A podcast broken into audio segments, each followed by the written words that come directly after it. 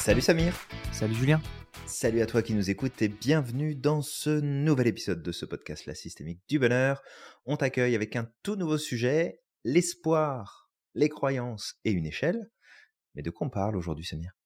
Eh ben aujourd'hui justement, on va parler de, du lien entre euh, la croyance et l'espoir justement.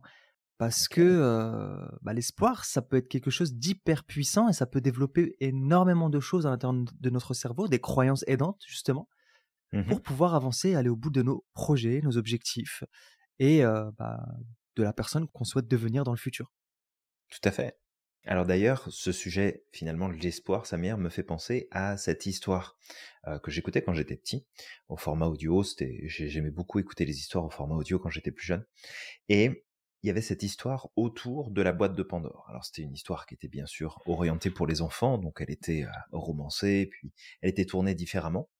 Mais je me rappelle de cette histoire parce qu'elle m'a vraiment marqué.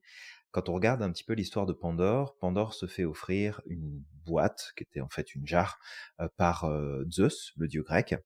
Et en fait, dans cette jarre se trouvaient tous les maux de l'humanité. Donc la maladie, la vieillesse, la souffrance, la guerre, la tromperie, la haine, la discorde, absolument tout. Et Pandore avait pour consigne de ne jamais ouvrir cette boîte, ne jamais voir ce que contenait finalement ce réceptacle.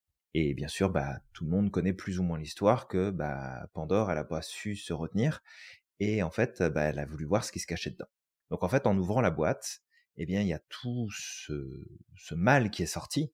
hein, donc la folie, la jalousie, la guerre, la peste, absolument tout est ressorti de cette boîte. Et en fait, dans l'histoire, on décrit finalement tout ce que ça amène, toute la souffrance que ça amène dans, dans l'univers, dans le monde. Et il reste une chose qui sort finalement de la boîte de Pandore. Et cette chose qui sort, c'est un papillon blanc. Et ce papillon blanc, en fait, il représentait l'espoir. L'espoir qui était la clé face à tous ces maux, à tous ces problèmes, à toutes ces difficultés. L'espoir que finalement les choses peuvent être différentes. L'espoir que les choses peuvent s'arranger. L'espoir que les choses peuvent évoluer. L'espoir que d'autres éléments plus positifs vont pouvoir prendre de la place. Et cette histoire m'a beaucoup marqué parce que bah, déjà la souffrance qui apparaissait dans les médias, euh, au niveau de la télé, au niveau des journaux, même si on est enfant, bah, on entend les parents discuter, on entend les gens autour, on entend ce qui se passe dans les médias. Et moi, je sais que ça m'affectait énormément. Et surtout, ça me, ça blessait dans le sens où ça donnait comme l'impression de juste devoir subir ce qui se passait et qu'il n'y avait pas vraiment, en fait, de solution. Et cette, cette histoire-là, elle m'a marqué parce que je me souviens quand j'ai entendu le papillon blanc qui représente l'espoir et que c'est l'espoir en fait qui va permettre de contrebalancer tout ça. Bah en fait j'ai eu un j'ai eu un attachement particulier à cette notion d'espoir et euh, du coup bah c'est ça que ça me ramène aujourd'hui euh, du fait qu'on en parle euh, Samir dans notre podcast. Ouais. Super intéressant justement cette histoire. Pour une fois, c'est toi le père Castor, Julien. Donc, euh, ouais bah tu racontes mieux les histoires que moi quand même.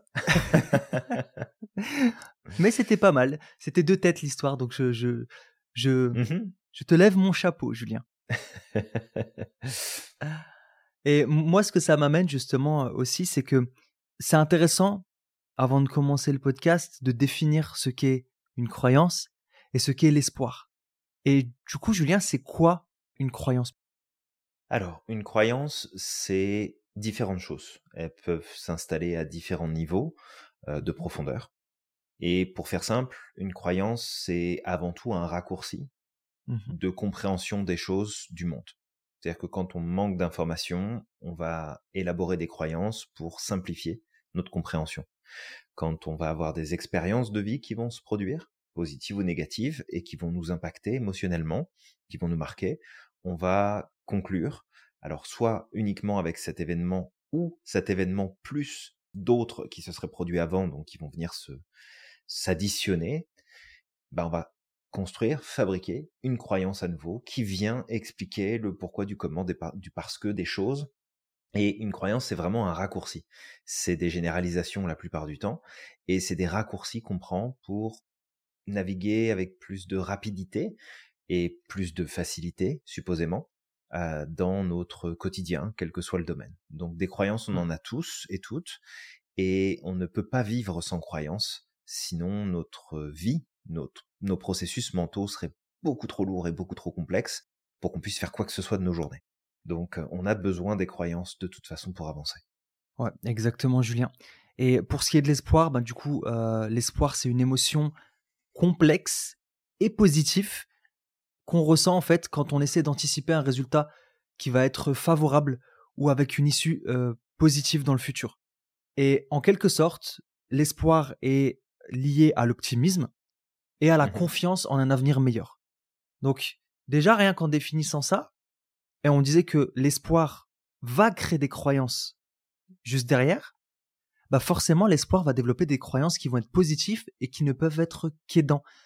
Et on en parlait déjà une fois, Julien, que Mhm. nos croyances peuvent être des prophéties autoréalisatrices. Tout à fait.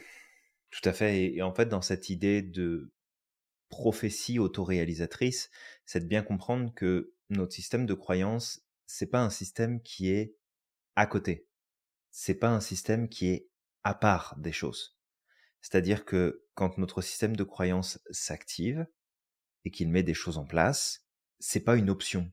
Ça vient guider, ça vient diriger nos comportements, nos attitudes, euh, ça vient diriger nos prises de décision. Et en fait, plus on a un système de croyance qui va être aidant, positif, alors qui peut aussi avoir un aspect négatif, mais qui nous protège, qui nous évite finalement d'aller vers des choses qui pourraient être risquées pour nous, eh bien, en fait, ça, ça vient conduire, ça vient amener l'apparition de comportements, d'attitudes, de réactions qui vont aller dans le même sens. Donc, c'est pas nous et nos croyances à côté, c'est nos croyances qui font partie de nous et qui nous guident tout le temps, au quotidien. Et c'est certain que là, l'idée, c'est parler de l'espoir et de l'importance que représente l'espoir.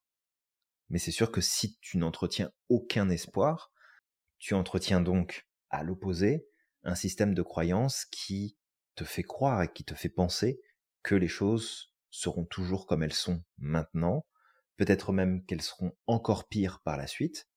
Mm.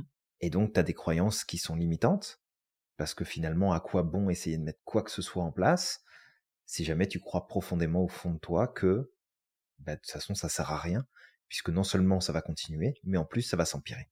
Exactement, Julien. Et moi, ça me rappelle une autre histoire, tiens. Euh, et c'était l'histoire de deux entrepreneurs. Et il y a un commercial qu'on envoie en Afrique, Mmh dans un village, pour voir un petit peu si justement euh, il y a un marché pour les chaussures. Voilà. C'est une entreprise qui vend des chaussures. Donc, est-ce qu'il y a un marché ou pas? Et quand il arrive là-bas, il se rend compte qu'en fait, la majeure partie des gens ne portent pas de chaussures. Mhm. Ni chaussures, ni sandales.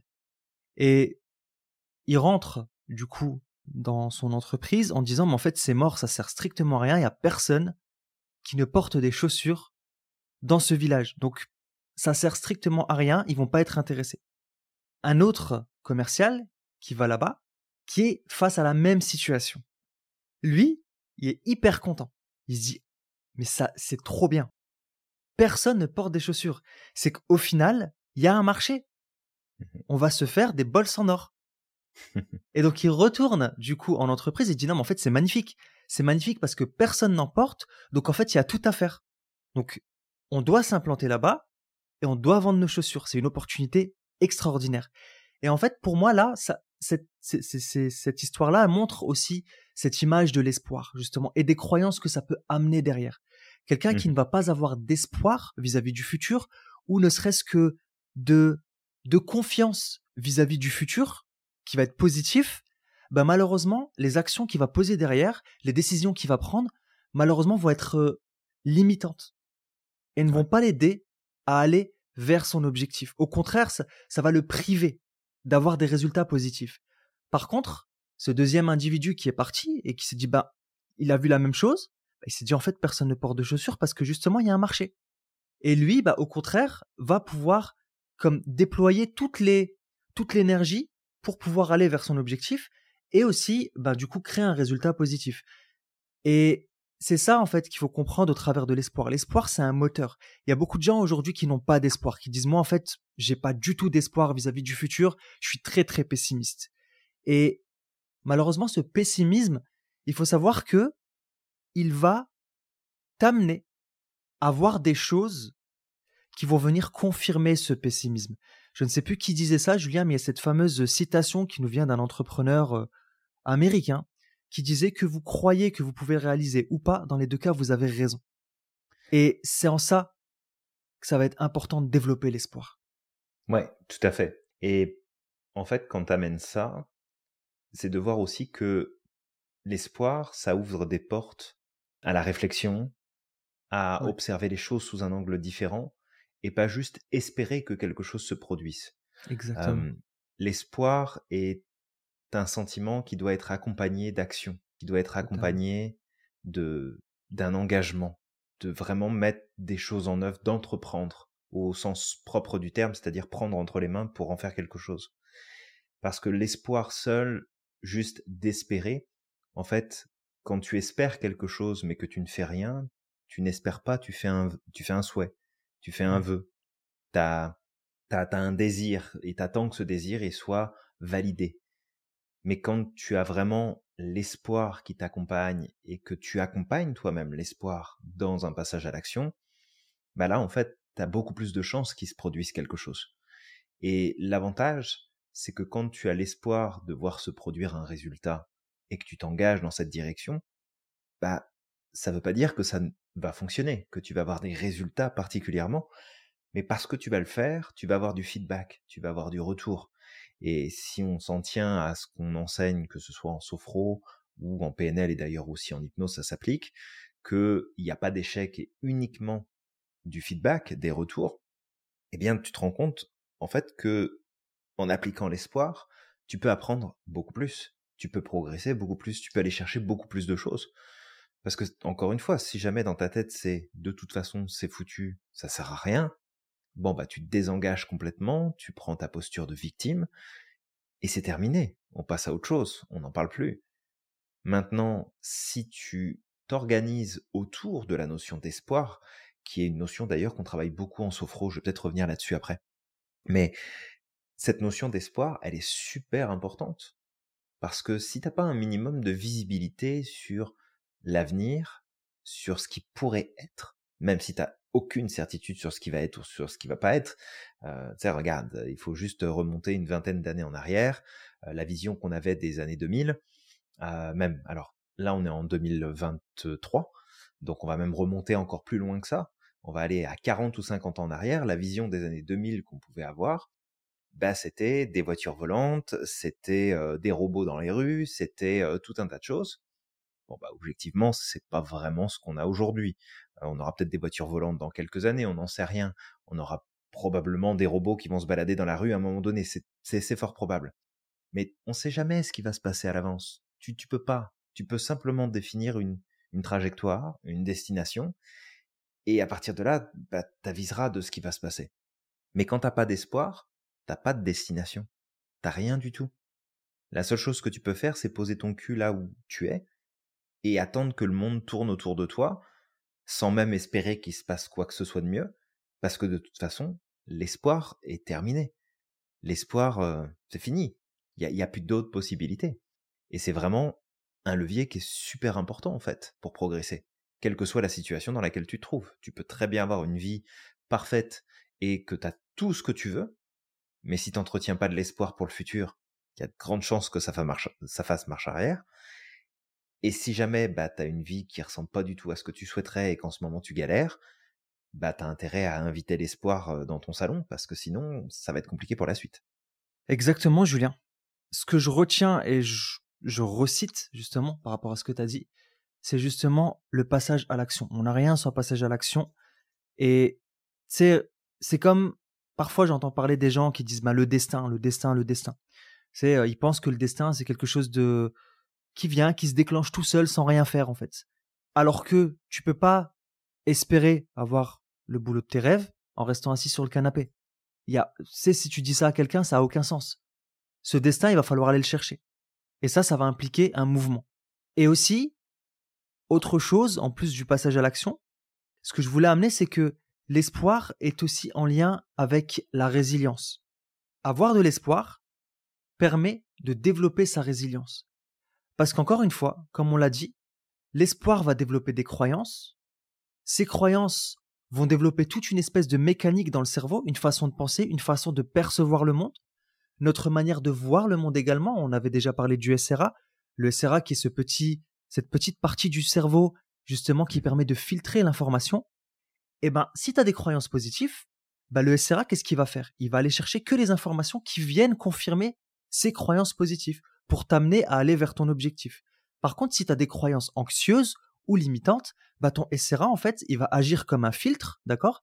Et il ne va filtrer que les informations qui sont en cohérence avec ses croyances.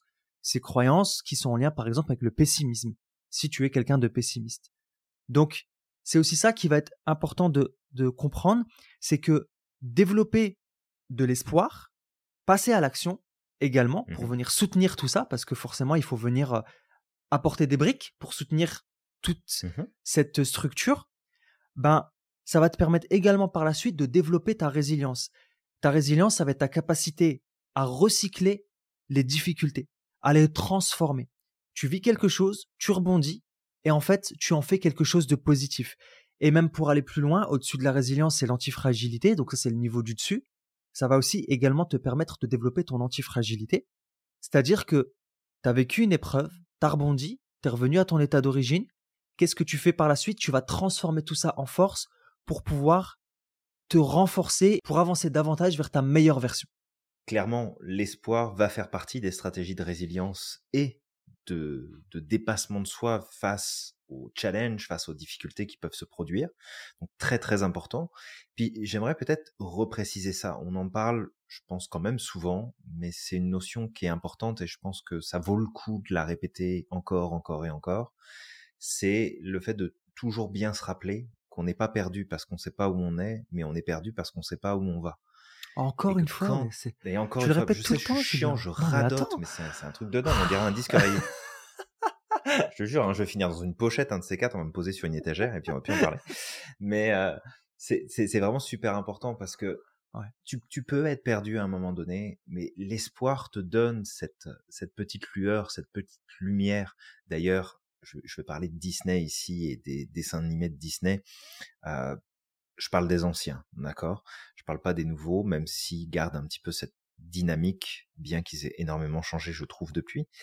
Euh, l'espoir était souvent représenté par cette lumière dans la nuit sombre, dans la nuit noire, mmh. cette petite étoile qui brille et qui te permet de te diriger, de savoir où est-ce qu'il faut que tu t'en ailles, où est-ce qu'il faut que tu ailles.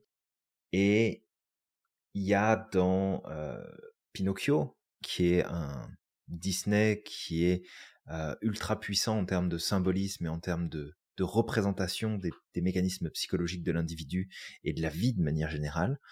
Et il y a cette, euh, cette phrase qui dit que si tu fais un souhait sous ta bonne étoile, ce souhait-là va pouvoir se réaliser. S'il est fait avec le cœur, il va pouvoir être réalisé. Et en fait, c'est une représentation de cette notion d'espoir. C'est cette lumière dans la nuit noire qui te guide lorsque tu sembles avoir tout perdu et que plus rien ne fonctionne.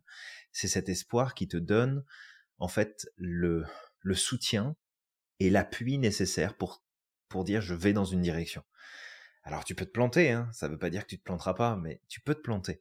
Mais l'espoir, c'est ce qui te permet effectivement de passer à l'étape suivante. Donc je réitère une dernière fois, et après je vous fous la paix avec ça, au moins dans cet épisode de podcast, c'est n'oubliez pas que on est perdu quand on ne sait pas où on va. C'est pas parce qu'on ne sait pas où on est, c'est parce qu'on ne sait pas où on va.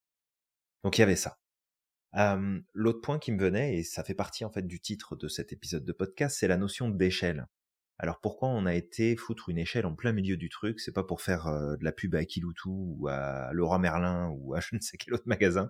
C'est vraiment pour dire que notre système de croyance, il s'auto-alimente et il s'auto-construit, se renforce à travers ce qu'on appelle l'échelle d'inférence. On en avait déjà parlé en live, on en parle dans nos cours, et je crois qu'on avait déjà évoqué la chose dans un autre épisode de podcast, mais j'ai pu euh, le souvenir exact de l'épisode. Et en fait, cette échelle d'inférence, qu'est-ce qu'elle fait? Elle utilise les informations qui sont déjà existantes pour filtrer les informations qu'on va chercher à l'extérieur, pour venir les confirmer, pour renforcer ce qu'on sait déjà, ce qu'on pense déjà, ce qu'on ressent déjà, et ainsi alimenter le système de croyance pour continuer, en fait, bah, aller dans cette direction-là. Alors, pourquoi on parle de l'échelle ici? Bah, en fait, c'est pour t'inviter à descendre justement de ton échelle c'est quand tu as l'impression que les choses ne fonctionnent pas, que tu n'y arriveras jamais, que en fait tu, lâches prise sur la notion d'espoir et que tu t'éloignes de l'espoir, c'est parce qu'en fait tu es sur ton échelle et tu es en train de grimper ton échelle et de la redescendre et de la grimper, de la redescendre et en fait tu boucles. Hein. c'est comme si c'était une un petit peu comme la, la boucle infinie euh, de Moebius où comme le nœud de Moebius ou comme une échelle en fait qui, qui serait infinie. Tu montes, mais en fait tu montes, tu descends en même temps. Hein, tu as un petit peu l'image. Bah, descends carrément de ton échelle. D'accord? Tu, hop, tu te mets sur le côté et tu t'autorises pendant un temps à peut-être faire appel à ton imaginaire, à ta créativité, ou simplement à la rêverie de manière générale. Tu peux utiliser les stratégies de Disney si tu veux, mais tu, tu accèdes à ta rêverie pour imaginer et penser à quoi ça pourrait ressembler si les choses s'arrangeaient pour toi demain. Si tu pouvais faire les choses différemment. Si tu pouvais aller de l'avant. Si tu pouvais, en fait, vivre une expérience de vie totalement différente. Attention, ça ne veut pas dire que ça va se produire demain, mais te donner une direction à suivre. Et je vais te donner un exemple ici.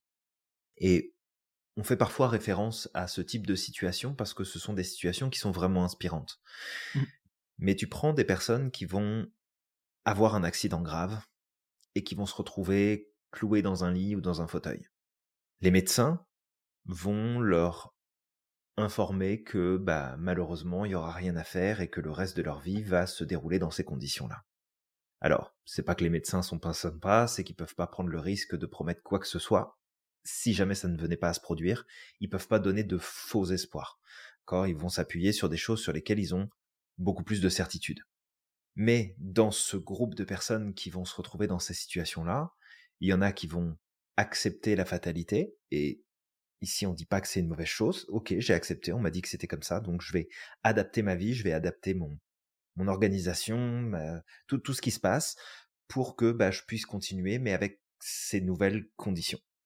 Et il y en a d'autres qui vont entretenir un espoir au-delà de ce qui paraîtrait être euh, évident, logique, possible. Et pas tous, malheureusement, mais une partie vont réussir à développer des capacités, des compétences et une force, une énergie qui va leur permettre potentiellement de retrouver l'intégralité de ce qu'ils avaient perdu finalement face à cette situation, voire bah, de se rapprocher de cet ultime but, mais de peut-être commencer à, à rebouger, à remarcher, à reparler, à être capable de refaire telle ou telle activité alors que tout sur le papier pouvait dire que bah non, en fait, c'est plus possible pour vous. Et ça, en exemple, bah clairement, c'est le symbole de l'espoir. C'est de dire, si t'as pas d'espoir, n'essaye même pas en fait. Tu, tu n'arriveras pas à atteindre ce résultat-là. Tu vas baisser les bras, tu vas te décourager, tu vas juste abandonner. L'espoir te permet de ne pas abandonner. C'est te rattacher à quelque chose qui est hypothétique, certes, mais la certitude ou la croyance que les choses ne peuvent pas changer est tout aussi hypothétique parce que t'en sais rien. Exactement, Julien, par rapport à l'échelle d'inférence. Et tout à l'heure, tu parlais de Disney. D'ailleurs, moi, j'étais en train de penser à ça. Et ça me fait penser justement à la stratégie Disney. Cette stratégie qui va être intéressante pour développer l'espoir et l'optimisme. Et quand on parle d'optimisme, on ne parle pas de l'optimisme extrême. On parle vraiment de cet optimisme du juste milieu ou du milieu juste, d'accord? Qui va permettre d'avancer de la bonne manière. Parce que, en fait, imaginons qu'on prend une balance. D'un côté, on a le pessimiste. Pessimiste, tout extrême est mauvais. Donc le pessimisme va être mauvais, il va déséquilibrer la balance. L'optimisme avec outrance, qu'est-ce qu'il va faire? Il va également déséquilibrer la balance. Donc nous, ce qu'on cherche, c'est un juste milieu entre les deux. Pourquoi? Parce que si tu es dans l'optimisme extrême et que ça se passe pas comme tu l'as prévu, tu vas être brisé par la suite. Parce que tu ne t'y attendais pas. Et à ce moment-là, tu n'auras pas les capacités de développer, d'aller chercher les ressources nécessaires pour pouvoir avancer. Parce que c'était comme, j'avais des attentes, ça s'est pas produit, tout ce que j'imaginais ne s'est pas mmh produit. Donc en fait, ça sert plus à rien, je suis nul, je baisse les bras, et puis ben voilà, j'attends que ça se passe. Donc en fait, c'est pour ça qu'il faut un juste milieu. Il faut ce juste milieu entre optimisme, je sais que ça va se passer, je vais donner tout ce qu'il faut pour pouvoir y aller. Mais par contre, sur le chemin, je dois être conscient qu'il peut y avoir des problèmes. Il pourrait y avoir des, des murs à défoncer. Il pourrait y avoir des, des freins. Donc, j'imagine également les freins. Je m'imagine en train de les dépasser. Et ce qui va se passer, c'est que ça va développer une capacité de d'adaptation. On, va pouvoir s'adapter en temps réel pour pouvoir recadrer et poser de nouvelles actions. Donc en fait, comment elle marche, cette stratégie? Donc en fait, cette stratégie, c'est que dans un premier temps, on va se mettre dans la place du rêveur. Donc on va laisser place à sa créativité et on va se concentrer sur toutes les choses positives qui pourraient se passer dans le futur. Et si tout était possible, comment ça pourrait se passer? Et là, on imagine vraiment toutes les choses positives. D'accord? Une fois qu'on a passé cette étape du rêveur, on va se mettre dans la peau du réaliste. Et à ce moment-là, on va partir du principe que le rêve est possible, d'accord? Mais en fait, on va se demander comment est-ce qu'on peut appliquer cette idée C'est quoi notre plan d'action? Donc on va imaginer ce plan d'action. On va imaginer les différentes étapes qui vont arriver pour arriver à ce rêve ou arriver à cet objectif final. Et on va se demander aussi de quelles ressources nous avons besoin pour pouvoir arriver au bout de, cette image optimiste, de ce rêve. Dans la peau du réaliste, on va se poser les bonnes questions pour pouvoir établir un plan d'action. Une fois qu'on a fait ça, on va se mettre dans la peau du critique. D'accord? Et là, en fait, on va imaginer tout ce qui pourrait mal tourner. Et on les note. On prend une feuille et on note tout ça. Qu'est-ce qui pourrait se passer sur le chemin? Qu'est-ce qui pourrait mal tourner? Qu'est-ce qui pourrait me manquer en termes de ressources, par exemple? Quelles sont les faiblesses potentielles que je vais devoir dépasser pour arriver à cet objectif? Et une fois qu'on a fait, on s'est mis dans la peau de ces trois personnages, on va pouvoir visualiser tout ça. On visualise le rêve, d'accord, en se mettant dans la peau du rêveur.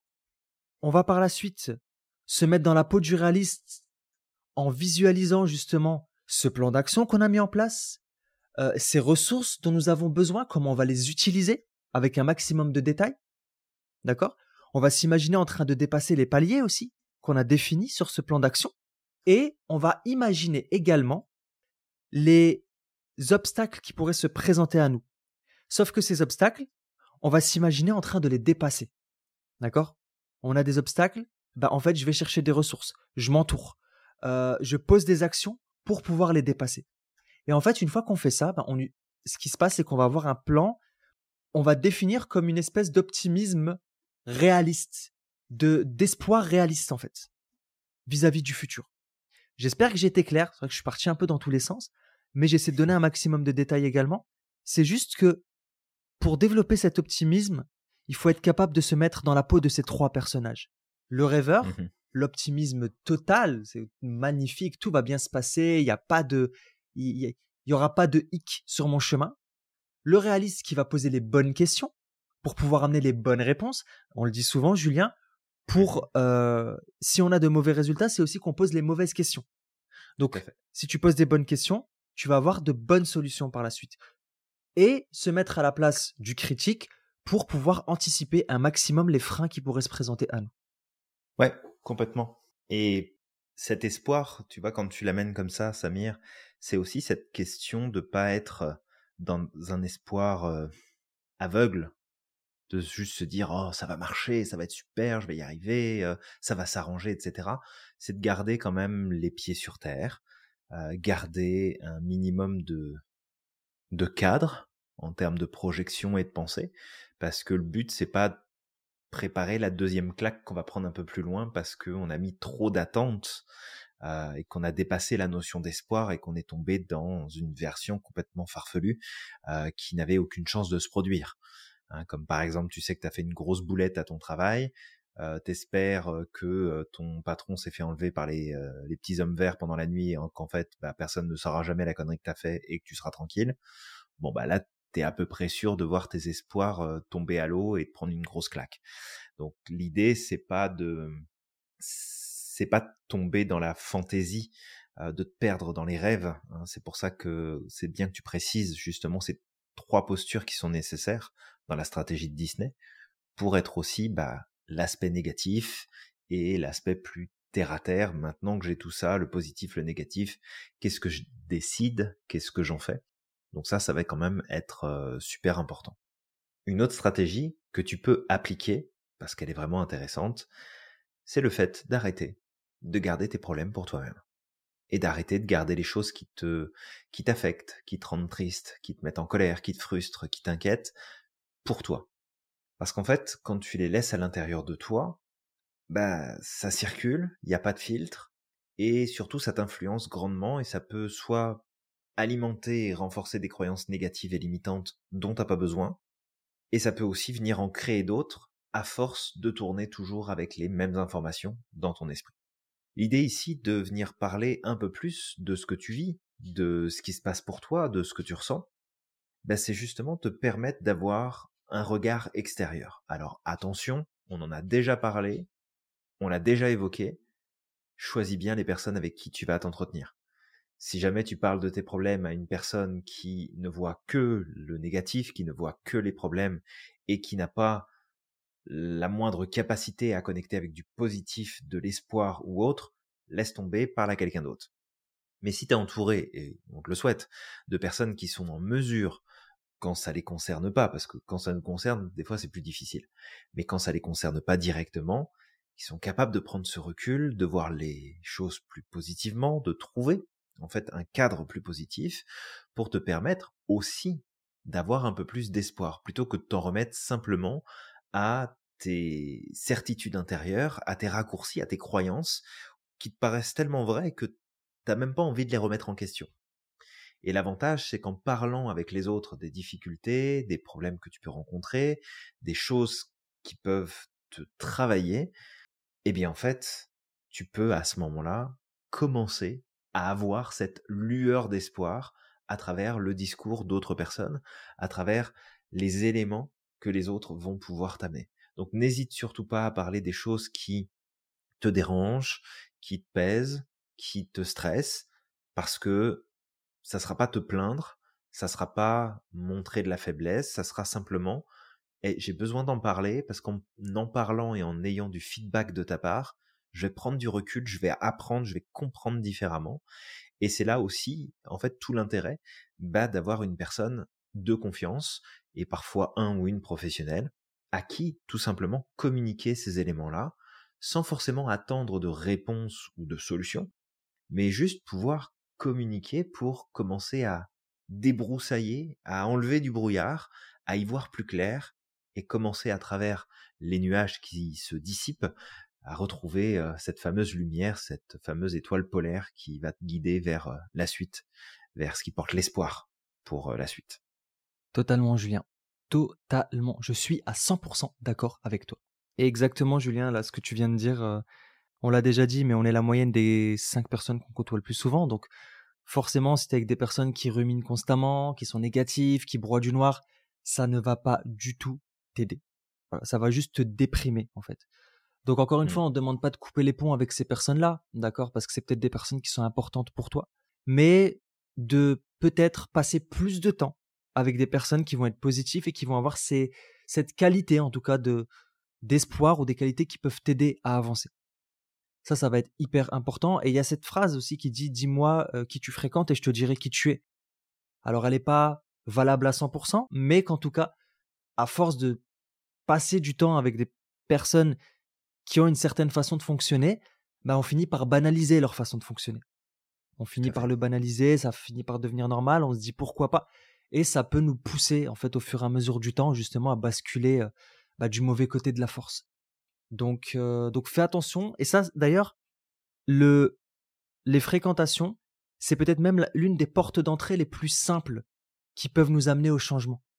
Mmh Parce que, en fait, il suffit juste d'une chose. Tu passes à l'action, tu trouves des personnes positives, tu trouves des personnes qui ont ces qualités que tu souhaites développer, et en fait, en passant du temps avec eux, tu vas t'imprégner. On parle souvent des neurones miroirs. Le cerveau a cette capacité justement de s'imprégner de son environnement, d'apprendre inconsciemment des autres. Et au plus tu vas passer avec eux, du temps avec eux, bah, au plus euh, le cerveau il apprend, il apprend, il apprend et ça devient quelque chose d'automatique et de normal. Tout à fait. Donc avec ça, bah peut-être prendre le temps aujourd'hui, demain, quand tu veux, de faire peut-être une liste des personnes avec qui tu as tendance à passer du temps. Totalement. Qui dans ton groupe habituel est plus optimiste que pessimiste. Et à ce moment-là, bah, de savoir dans les moments qui sont peut-être les plus délicats pour toi, dans les moments qui sont plus euh, complexes, de savoir de qui tu dois te rapprocher. Ouais. Parce que il faut pas se leurrer, le cerveau, il va préférer t'amener vers des personnes qui vont soutenir ta vision du moment, celle qui est négative, celle qui fait que ça fonctionne pas, et tu risques de tomber en fait dans ce biais-là de confirmation, plutôt que d'aller voir des gens qui sont heureux, qui vont bien, qui sont dynamiques, qui progressent, parce que euh, bah parce que les gens qui vont bien quand on va pas bien, ils nous emmerdent, et que euh, on n'a pas envie si on les aime, d'aller les embêter avec nos problèmes alors que eux vont bien. On n'a pas envie de leur donner ça. Donc, au contraire, fais l'inverse de ce que ton cerveau te dit de faire et va voir ces personnes qui vont bien, qui progressent, qui avancent, où tu sais que face à un problème, ben, ils ont une certaine dynamique, ils ont une, une certaine façon de faire et de voir les choses pour justement, toi aussi, tu t'imprègnes, comme disait Samir, de cette dynamique et que ça t'aide à avancer pour reconnecter avec cette notion d'espoir. Exactement. Alors toi qui nous écoutes, on va t'inviter à liker, commenter, partager ce podcast pour toi aussi diffuser un peu plus d'espoir et amener les autres justement à développer cet espoir personnel parce que le monde en a besoin. Aujourd'hui, si on n'a que des pessimistes sur cette terre, malheureusement, euh, ça n'aidera pas justement à aller euh, vers, euh, vers plus d'harmonie. Donc on compte sur toi D'accord? Et si tu le fais pas, sache qu'on sait où t'habites. Exactement. Exactement. Et l'espoir ne pourra rien faire pour nous arrêter. L'espoir. ah bah totalement, Julien. Il y, aura aucun espoir pour toi. Ah, même les écouteurs ont eu peur, ils sont tombés, tu vois. Donc, euh, donc voilà. Et puis, euh, ben, on va t'inviter à croire au maximum en ton potentiel et à être extraordinaire chaque jour. N'oublie pas non plus à quel point tu es magique et que tu as le pouvoir de réaliser absolument tout ce que tu souhaites. Alors on te dit à la prochaine. À la prochaine.